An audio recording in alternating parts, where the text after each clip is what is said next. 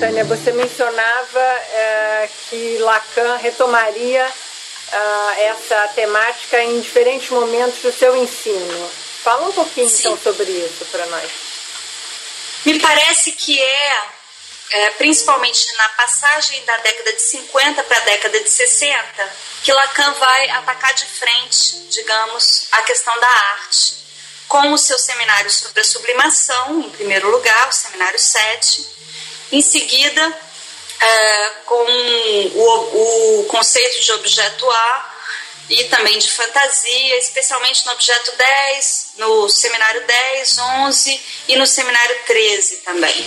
Né? Ele, enfim, a gente pode encontrar referências de Lacan à arte em outros momentos, claro, mas eu estou uh, tentando isolar um momento ali uhum. entre a década de 50 e a década de 60 em que me parece que o campo das artes realmente é, toma o primeiro plano no sentido de é, fazer com que Lacan é, trabalhe algumas questões de forma muito importante para o seu ensino. Né? Quando Lacan faz isso, nesse momento histórico, é importante também é, notar que ele está sendo é, estritamente contemporâneo do ressurgimento no campo das artes do questionamento do objeto e da imagem, ao qual eu me referia há pouco, de uma maneira renovada com o que vai se chamar arte contemporânea. É justamente nesse momento da passagem do, da década de 50 para a década de 60 que os historiadores da arte consideram que surge a arte contemporânea. Até então a gente tinha a arte moderna, desde ali, desde o início, desde a passagem do século XIX para o século XX, mais ou menos. A, o marco é, exato varia entre autores, mas a gente teria até então o domínio da arte moderna e a arte contemporânea, chamada arte contemporânea, que vigora até hoje, ela teria o seu surgimento nesse mesmo momento em que Lacan está se questionando mais explicitamente a respeito da arte. Tá? Antes de você avançar, Tânia, sinaliza para os nossos ouvintes essas questões específicas que você fala que Lacan então vai se deter. É, justamente sobre isso que eu ia começar a falar. Uhum. No seminário 7, ele vai trazer a questão da sublimação, uhum. que é uma questão uh, muito importante em Freud, mas muito pouco trabalhada em Freud, uhum. nele próprio. A gente sabe que Freud uh, teria, segundo ele próprio, consagrado um dos seus uh, ensaios metapsicológicos à questão da sublimação, mas esse texto não foi, foi provavelmente destruído pelo próprio Freud, não é? E não, nunca chegou até nós. E o, apesar de Freud falar de sublimação uh, em vários momentos da sua obra, de uma maneira que é muito importante, concebendo a, a mudança né, do objetivo da pulsão de um objetivo ou meta sexual para um outro objetivo não mais sexual e que teria, digamos, uma, um, um valor, é, seria mais valorizado socialmente, apesar de Freud definir a sublimação dessa maneira, ele não chega a, a, a definir o campo da arte é, em relação a esse campo da sublimação que nós podemos dizer é, é, delimita a cultura em geral. Não pode ser tomado como próprio da arte. A sublimação não chega a constituir em Freud uma, um dispositivo capaz de dar conta de uma teoria psicanalítica do, da arte. Eu acho que esse é um ponto importante a se assinalar para pensar a, essa que é a proposta lacaniana a respeito da sublimação. Lacan tenta, de fato, trazer a arte e uh, especificar o que seria próprio à arte, qual seria o dispositivo em jogo na arte. Ao mesmo tempo que ele faz isso, ele vai é, repensar todo o campo psicanalítico e a clínica psicanalítica. Não quer dizer que ele esteja no seminário 7 tratando apenas de arte.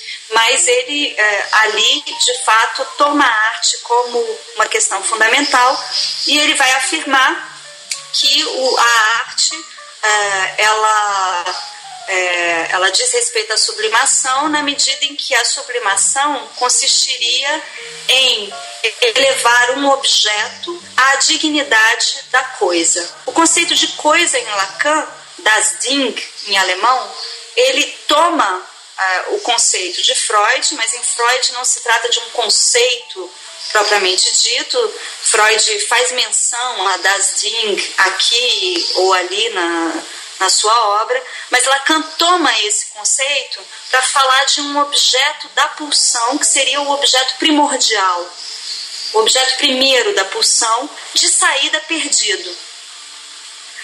E ele fala então da arte, caracteriza a sublimação como uma, é, como uma operação pela qual se elevaria um objeto, um objeto qualquer, à dignidade desse objeto perdido, que seria o objeto primordial da pulsão. Eu disse é, um objeto qualquer porque justamente essa noção de objeto que aparece no seminário 7 já é, é influenciada por essa questão do objeto na sua relação com a imagem, sobre a qual eu vinha falando no último bloco.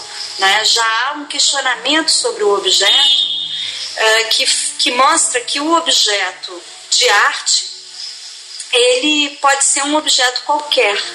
Nesse momento em que Lacan está falando sobre isso no seminário 7, vários artistas estão fazendo trabalhos de arte que se mostram como objetos quaisquer, retomando uma, uma questão que já estava presente desde o início do século, especialmente com Marcel Duchamp, né, que, que é, com os seus ready-mades, chamados ready-mades, uh, fez coisas como uh, a roda de bicicleta, em 1913, foi o primeiro ready-made de Marcel Duchamp, que consistia simplesmente em um banquinho de cozinha sobre o qual o artista colocou uma roda de bicicleta de cabeça para baixo. Né? Marcel Duchamp fez esse trabalho em 1913. Alguns anos depois, ele tem a ideia de chamar isso ready-made, quer dizer, feito rapidamente, né? feito é, quase pronto. Né? São objetos que ele toma do mundo cotidiano, sobre os quais ele faz alguma operação que os transforma num objeto de arte. Acho que Lacan percebe bem a potência desse tipo de trabalho em questionar o eu, porque aí se coloca a questão, mas quem é o autor? Que artista é responsável por um trabalho uh, que qualquer um de nós poderia ter feito? Não, não se tratava de nenhuma mestria técnica, pictórica, etc. Qualquer um pode pegar uma roda de bicicleta e colocar sobre uma, um banquinho de cozinha. Né? E, de fato, esse tipo de produção põe em questão o eu, né? subverte de alguma maneira a noção do eu como sede da consciência, é, instância capaz de guiar as decisões do indivíduo em prol de outra coisa, do surgimento de algo poético que é uma espécie de quebra, de ruptura na cena do mundo. Lacan, então, quando já no final da década de 50 vai falar da sublimação como elevar o objeto à dignidade da coisa, me parece que ele está acentuando essa operação sobre o objeto.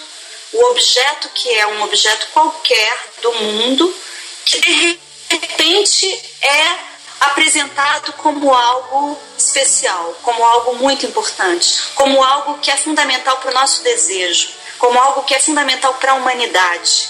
Eu estou uh, chamando a atenção dos ouvintes sobre isso porque eu acho que é muito comum, é corrente a, a leitura dessa ideia de Lacan como uh, uma acentuação, uma confirmação de uma certa idealização do objeto de arte. Enquanto que me parece que ele está pondo em, em prática no seu pensamento o oposto disso. Uhum. É um objeto qualquer, um lixo qualquer, que pode ser tomado como objeto de arte. Aliás, o único exemplo que ele dá a esse respeito, no seminário 7, é um exemplo que confirma essa minha leitura, porque ele menciona as caixas de fósforo que ele vê na casa de Jacques Prévert, se não me engano, durante a guerra, não é?